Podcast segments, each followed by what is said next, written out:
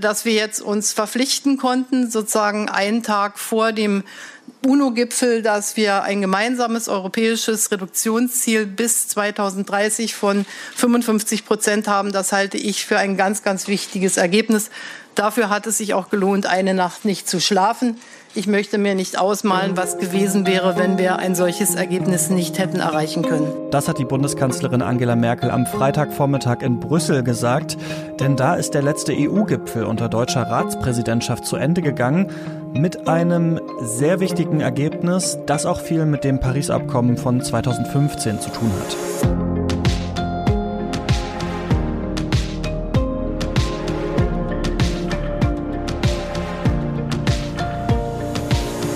Ihr hört das Klima-Update, den Nachrichtenpodcast von Klimareporter mit dem, was diese Woche in Bezug auf das Klima wichtig war. Ich bin Christian Eichler und spreche wieder mit Susanne Schwarz. Hallo. Hallo Christian. Und in dieser Woche gibt es sogar naja, ein bisschen was zu feiern, denn das Paris-Abkommen, über das wir hier eigentlich jede Woche in der einen oder anderen Form reden, das wird fünf Jahre alt. Ähm, denn die Klimakonferenz in Paris, die lief damals eben bis zum 12. Dezember 2015 ähm, und ist mit dem Paris-Abkommen zu Ende gegangen. Und ich erinnere mich noch, das war schon eine festliche Stimmung in diesem Konferenzzentrum. Äh, du weil, warst da, ne? Ja, ähm, genau. Und erst haben dann noch alle so ein bisschen gezittert, ob das denn überhaupt was wird mit dem neuen Klimavertrag. In Kopenhagen, sechs Jahre vorher, ist das ja schon mal gescheitert, dieses Unterfangen. Und als es dann soweit war, da lagen sich dann mehr oder weniger alle in den Armen und äh, ja, waren ganz ausgelassen, obwohl es natürlich viel zu kritisieren gab. Und diese zwiespältige Lage, die ist jetzt fünf Jahre später eigentlich noch ganz genauso. Äh, denn wir sind natürlich meilenweit davon entfernt, das umzusetzen. Hm. Aber wir erinnern uns noch an die feierliche äh, Stimmung und ähm, ja, wissen, dass da noch einiges passieren muss. Und deswegen haben wir beide uns gedacht, dass wir ähm, in dieser Woche vielleicht mal sowas machen wie so eine kleine Sonderausgabe zum Paris-Abkommen, denn das ist ja nicht nur ähm, fünf Jahre alt geworden eben in dieser Woche, sondern da war auch ein bisschen Bewegung drin, zumindest in der EU. Da kommen wir am Ende nochmal drauf zurück. Vielleicht, ähm, ja, sollten wir aber mal damit anfangen und nochmal zusammenfassen, was denn eigentlich überhaupt 2015 da in ähm, Paris beschlossen wurde. Und du warst ja auch vor Ort. Genau. Um jetzt mal die Knackpunkte so ein bisschen rauszusammeln. Also mit dem Paris-Abkommen haben die Staaten sich verpflichtet, die Erhitzung der Erde auf deutlich unter zwei Grad gegenüber vorindustriellen Zeiten zu begrenzen. Sie sagen aber auch, dass Sie Anstrengungen unternehmen wollen, möglichst bei 1,5 Grad zu bleiben. Also das ist eigentlich nur das Nebenziel. Ja, das sind diese zwei Zahlen, mit denen wir immer so hantieren, ne? Auch wirklich fast in jeder Woche, dass so unter zwei Grad, möglichst bei 1,5 Grad. Und ich finde, wenn man das jetzt so allgemein hört, dann denkt man ja, dieser Unterschied ist ganz gering. Ne? Also wenn wir so beim täglichen Wetter irgendwie darüber reden, dann sind 0,5 Grad ja so ein kleiner Bereich, den wir als Menschen gar nicht so richtig spüren können. Aber das ist ähm, ja beim Klima total anders. Ne? Genau, denn da geht es ja um den globalen Durchschnittswert und lokal hat es eben teilweise krasse Auswirkungen. Und der Weltklimarat hat 2018 einen Sonderbericht rausgebracht, genau zu dieser Frage. Und da ist rausgekommen, dass es wirklich einen sehr großen Unterschied macht, ob es nun 1,5 oder 2 Grad Erderwärmung werden. Ähm, denn ab 1,5 Grad wird es halt immer wahrscheinlicher, dass sogenannte Kipppunkte des Erdsystems aktiviert werden, die das Ganze dann unkontrollierbar machen. Aber das heißt halt trotzdem nicht, dass das plötzlich zum Hauptziel des Paris-Abkommens geworden ist. Nee, das nicht. Aber ein Hauptziel des Paris-Abkommens ist schon, dass ungefähr zur Mitte des Jahrhunderts Treibhausgasneutralität herrschen soll. Wenn wir gleich mal schauen, welche ähm, Regierungen sich das auch auf die Fahnen geschrieben haben. Und was aber auch noch interessant ist, ist, was nicht in dem Abkommen drinsteht. Und das ist erstens eine Antwort auf die Frage, wie viel Treibhausgase überhaupt noch in die Atmosphäre dürfen. Also damit verbunden ist die Frage, wie sicher soll das eigentlich sein, dass wir diese Temperaturziele noch erreichen? Da gibt's tatsächlich Zahlen zu. Also der Weltklimarat hat da ganz verschiedene CO2-Budgets für verschiedene Wahrscheinlichkeiten errechnet. Aber im Paris-Abkommen steht da eben nichts zu drin. Und dann ist da auch noch die Frage, ähm, wie ein etwaiges Budget aufgeteilt werden würde zwischen den Ländern. Also da geht's, das ist eine Gerechtigkeitsfrage, keine naturwissenschaftliche.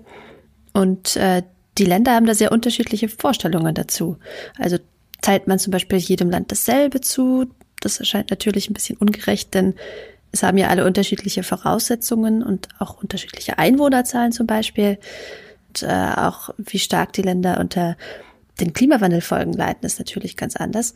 Ähm, manche sagen, dass die historische Verantwortung der Industrieländer zum Beispiel bedeutet, dass sie jetzt extra viel leisten müssen. Ähm, mhm. Das erscheint ja plausibel. Das Problem ist, dass dann für manche Industriestaaten mehr oder weniger gar kein Budget mehr da wäre, wenn man das konsequent durchzieht. Oder man gesteht zum Beispiel jedem Menschen auf der Erde dasselbe Budget zu. Ähm, also es gäbe verschiedene Wege, ähm, wie man sozusagen die Verpflichtungen des Paris-Abkommens aufteilt, aber im Paris-Abkommen steht dazu leider nichts drin. Stattdessen darf halt jedes Land selbst entscheiden, was es bereit ist zu liefern.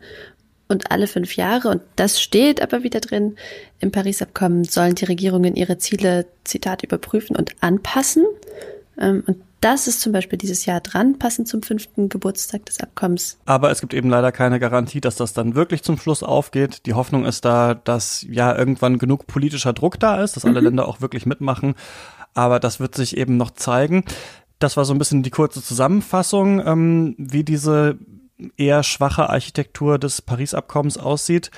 Und jetzt ist natürlich die Frage, wo stehen wir eigentlich jetzt gerade? Und ähm, da kann man sagen, wir sind schon wirklich in Richtung 1,5 Grad unterwegs. Also es gab im Juli zum Beispiel einen Bericht der WMO, das ist die Weltwetterorganisation. Die hat gesagt, wenn es so weitergeht wie bisher, dann steuern wir bis 2100 auf 3 Grad Erwärmung zu. Gerade stehen wir ungefähr bei 1,2 Grad und die WMO meint eben, schon eines der nächsten Jahre könnte die 1,5 Grad reißen. Also das bedeutet, dass wir uns wirklich eher, ja, eher rennend als schleichend auf diese Grenze zubewegen. Mhm. Politisch ist dieses Jahr so ein bisschen Bewegung drin gewesen, also zumindest was die Ziele betrifft, weniger die Umsetzung. Ähm, mittlerweile haben mehrere Regierungen angekündigt, wann genau sie klimaneutral werden wollen. China will zum Beispiel 2060 soweit sein, die EU 2050 und die USA auch 2050, also zumindest wenn das stimmt, was Joe Biden ähm, schon versprochen hat. Der wird ja erst im Januar offiziell zum Präsidenten. Und insgesamt haben gerade 127 Staaten schon solche Ziele zur Klimaneutralität oder wollen sie bald beschließen. Und ähm, das ist vielleicht ein bisschen erklärungsbedürftig, was eigentlich Klimaneutralität ist. Denn diese ganzen Ziele zur Klimaneutralität bis zum Jahr 2000 X. Die meinen nicht, dass da gar kein CO2 mehr in die Luft geschossen wird, sondern es wird nur noch so viel CO2 verursacht oder so viel Treibhausgas verursacht, wie dann auch wieder aus der Atmosphäre rausgezogen wird. Also zum Beispiel durch Wälder und Moore, die eben Kohlenstoff binden. Ähm, genau. Ja, das ist leichter gesagt als getan. Also das Stichwort ist da negative Emissionen. Mhm. Und ähm, genau, wie du es gerade meintest, das machen Wälder und Moore auch schon, aber man arbeitet da eben auch an neuen Technologien, die das dann selbst machen oder die diese natürlichen Prozesse beschleunigen sollen. Und das Problem daran ist, Erstens sind die noch nicht im großen Stil einsatzbereit und das kann halt auch mit neuen Gefahren verbunden sein. Hm, es gibt eine ganz interessante Website auch, die ausrechnet, wie das so um das Klima steht, wenn wir eben berücksichtigen, was die einzelnen Staaten und Regierungen machen wollen. Die Seite heißt Carbon Action Tracker. Und die sagen, also die haben sich wirklich mal alles angeschaut. Also was haben die einzelnen Staaten eigentlich so vor? Was wurde versprochen und so weiter? Und was wäre jetzt, wenn das auch wirklich alles umgesetzt werden würde? Und ähm, da kam raus, dann ist für das Jahr 2100 eine Erderhitzung von 2,1 Grad zu erwarten. Man kann jetzt sagen, okay, klingt eigentlich ganz gut, also da kommen wir schon mal so knapp in Richtung des Paris-Ziels. Man könnte aber auch andersrum sagen, nicht mal die Versprechungen und die Ankündigungen, die es jetzt gibt, würden ausreichen, um Paris einzuhalten. Ja, und Ziele an sich bringen uns ja sowieso erstmal noch nichts, wenn sie nicht mit Maßnahmen unterfüttert sind. Also wenn sie nicht wirklich dazu führen, dass weniger Treibhausgase ausgestoßen werden. Und bisher ist noch nicht so richtig plausibel, wie die Staaten diese sehr langfristigen Ziele eben erreichen wollen. Und damit kommen wir dann auch zu dem wichtigen Thema diese Woche. Und zwar haben die Staats- und Regierungschefs der EU endlich beschlossen, wie sie sich das Klimaziel der EU für 2030 vorstellen. Also da geht es schon in eine etwas kurzfristigere Richtung immerhin. Und äh, es gibt schon so ein Ziel. Und zwar will die EU ihre Emissionen bisher um 40 Prozent gegenüber 1990 senken. Aber wir haben gerade schon drüber gesprochen. Dieses Jahr ist eine Verschärfung fällig. Das erfordert das Paris-Abkommen. Und dafür ist es jetzt also allerhöchste Zeit. Eigentlich hätte die Frist halt schon im Februar gelegen. Die EU-Kommission, die ja in Europa dafür zuständig ist, neue Gesetze anzustoßen, die hat im Sommer vorgeschlagen, dass es stattdessen um minus 55 Prozent gehen sollte. Und die EU-Regierungen haben sich jetzt bei einem EU-Gipfel in Brüssel gerade die Nacht um die Ohren geschlagen und heute Morgen beschlossen, okay, da gehen wir mit. Genau, ähm, aber ganz durch ist das Ziel damit jetzt noch nicht, denn die Regierungen entscheiden das nicht alleine. Die müssen das mit dem EU-Parlament noch aushandeln und das hat sich das schon vor einiger Zeit angeschaut und gesagt, wir wollen 60 Prozent, also eine größere Einsparung. Aber zwischen diesen Zahlen, also 55 Prozent und 60 Prozent, wird es irgendwo liegen. Und ähm, jetzt ist natürlich die Frage, reicht das aus? Und da kommt es natürlich wie immer darauf an, wen man fragt. Also viele Umweltorganisationen sagen zum Beispiel, das hätte viel mehr sein müssen, 65 Prozent zum Beispiel.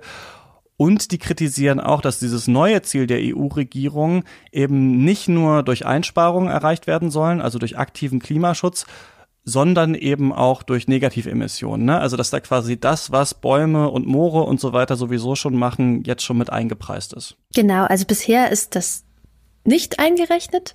Das heißt, das vorherige 40 Prozent Ziel und jetzt das neue Ziel, ähm, die werden nicht direkt vergleichbar sein.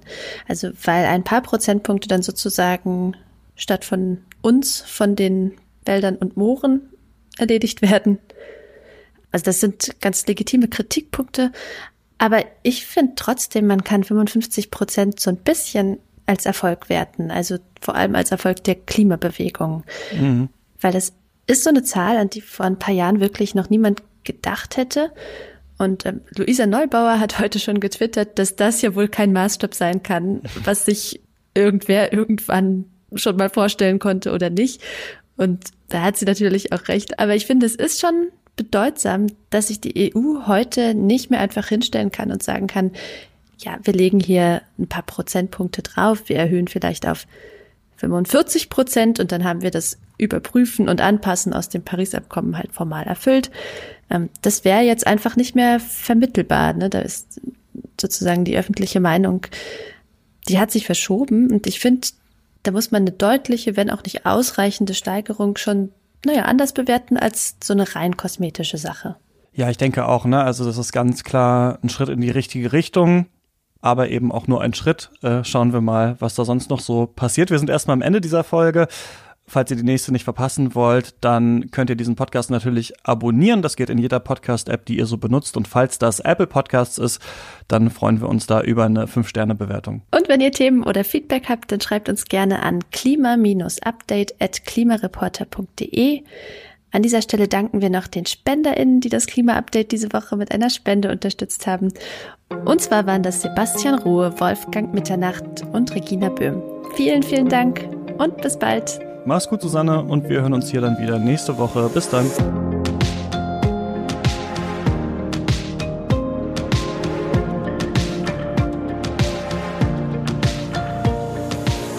Das Klima-Update ist ein Projekt des Klimawissen e.V. Produziert wird der Podcast von mir, Christian Eichler. Moderiert auch von mir und in dieser Woche Susanne Schwarz. Dieses Projekt wird erst durch eure Spenden möglich. Wenn ihr euch vorstellen könntet, uns finanziell zu unterstützen, dann klickt gerne auf den Spendenlink in der Podcast-Beschreibung.